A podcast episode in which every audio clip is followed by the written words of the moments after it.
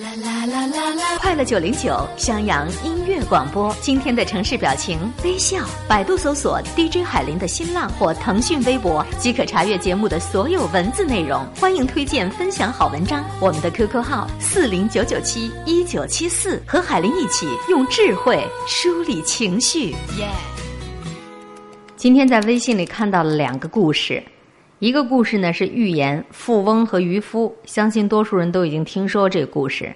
大概就是讲富翁来海滩上度假，告诉渔夫如何买更多的船，赚更多的钱，成为富翁以后就可以到海滩上天天享受生活了。渔夫说：“你费了大半辈子的功夫才可以来海滩上享受生活，而我现在的生活就是你说的那些过程的结果。”听起来很有道理啊，暗示所有人的人生都是殊途同归，教育人们要控制欲望，要知足常乐。可是你仔细一想，根本就不是那么回事儿。富翁在沙滩上晒的太阳，能够跟渔夫晒的太阳一模一样吗？一个喝着饮料，带着秘书，躺在摇椅上心旷神怡；另一个呢，舔着干裂的嘴唇儿，经年累月的漂在海上，心里想着要吃要喝的妻儿。可就是这样的预言，在朋友圈疯转，左右着我们的情绪，让拖延症患者找到了一个廉价的借口，再晒一天的太阳，明天忧心忡忡的继续上班。另一个故事呢，说的是有一个买水果的老头儿，年纪大了，想找个年轻的店员来帮他打理生意。第一个来应征，老头儿说不发工资，每天营业额的十分之一归你。青年呢觉得没保障，就走了。第二个青年说提成也可以，你现在一天能卖多少钱？老头儿说五百。小伙子嫌生意小，也走了。第三个青年留下了，他不仅答应了老头儿条件。还要求周六周日提成要翻番，小伙子设计了好多促销方案，最后成了千万富翁。是的，就是这样。一般的励志故事都是第三个年轻人最后成了王子。这个故事告诉我们：天底下没有一个老板会给你荣华富贵，他只会给你机会。懂得为公司创造财富，自己才能获得财富。听起来很有道理，是不是？可是我又一仔细琢磨，也不是那么回事儿。前两个青年都干嘛去了呢？他们成了亿万富翁也未可知啊！这则故事只是适用于老板给员工们洗脑，并不适用于每个人都来做职业选择。咱们每天一睁开眼睛，打开微信，先上一锅心灵鸡汤，中午再上微信打一针励志的激素，晚上呢再来一首情感小夜曲儿。养生的秘方满天飞，笑话段子遍地爬。看完了，该干啥还干啥。信息时代正在让我们回到原始人的那种时期，手指发达，方便点赞；大脑萎缩，减少思考。菜谱你转它一万次也出不了一厨师，励志故事你看一万个，也打造不出一亿万富翁。像我前面说那俩故事一样，听上去很有道理，仔细一分析，对我们的生活。半毛钱的价值都没有。微信朋友圈与其说产品开发的好，不如说呢，张小龙对中国人的心理琢磨的好，喜欢在小圈子里晒晒幸福，生怕周围人不知道他今儿晚上住的是五星级酒店；喜欢不加思考的传播，生怕别人说他落了伍掉了队儿。其实，微信朋友圈就是我们每个人的一张脸，透过你每一次的操作，看到的不仅仅是你的生活。还有你的品味，怎么说呢？转发虽然很容易，原创不容易，且发且珍惜吧。这篇文章名字叫做《微信朋友圈看到的不仅仅是你的生活，还有你的品味》。从手机短信到微博、空间说说，再到现在的微信，你就能知道人们是有多么的喜新厌旧。微信还能够火多久？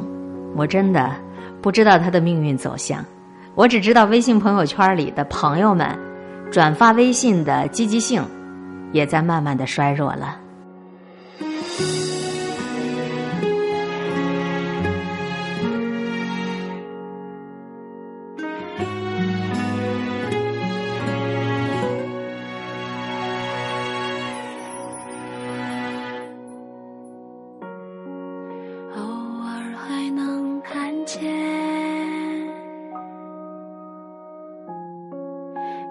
最近的照片。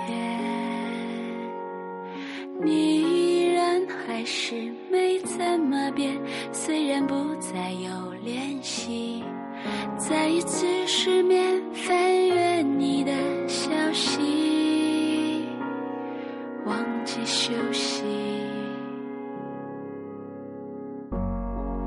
你说工作太忙，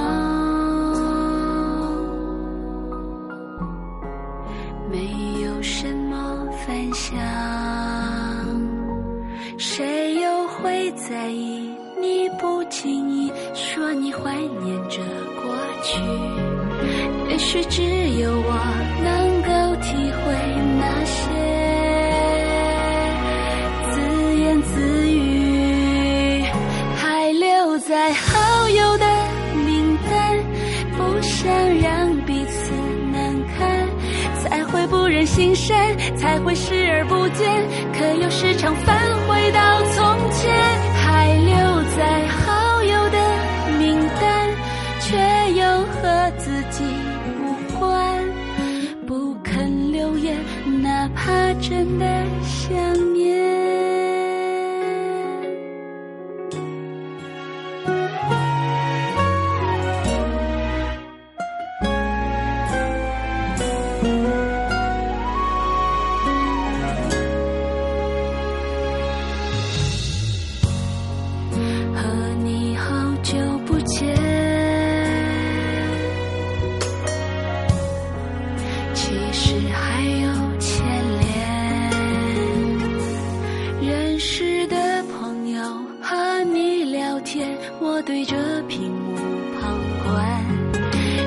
些心酸，原来还会在乎。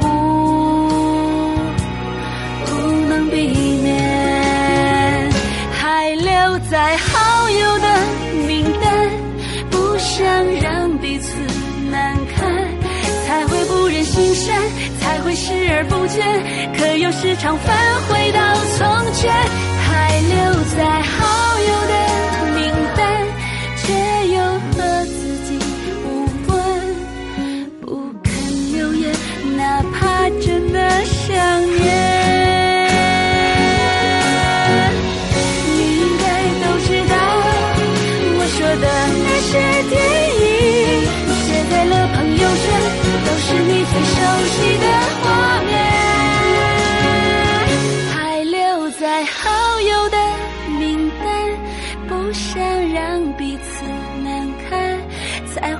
人心深，才会视而不见。可又时常返回到从前，还留在好友的名单，却又和自己无关。不肯留言，哪怕真的想念。不敢留言，已经成。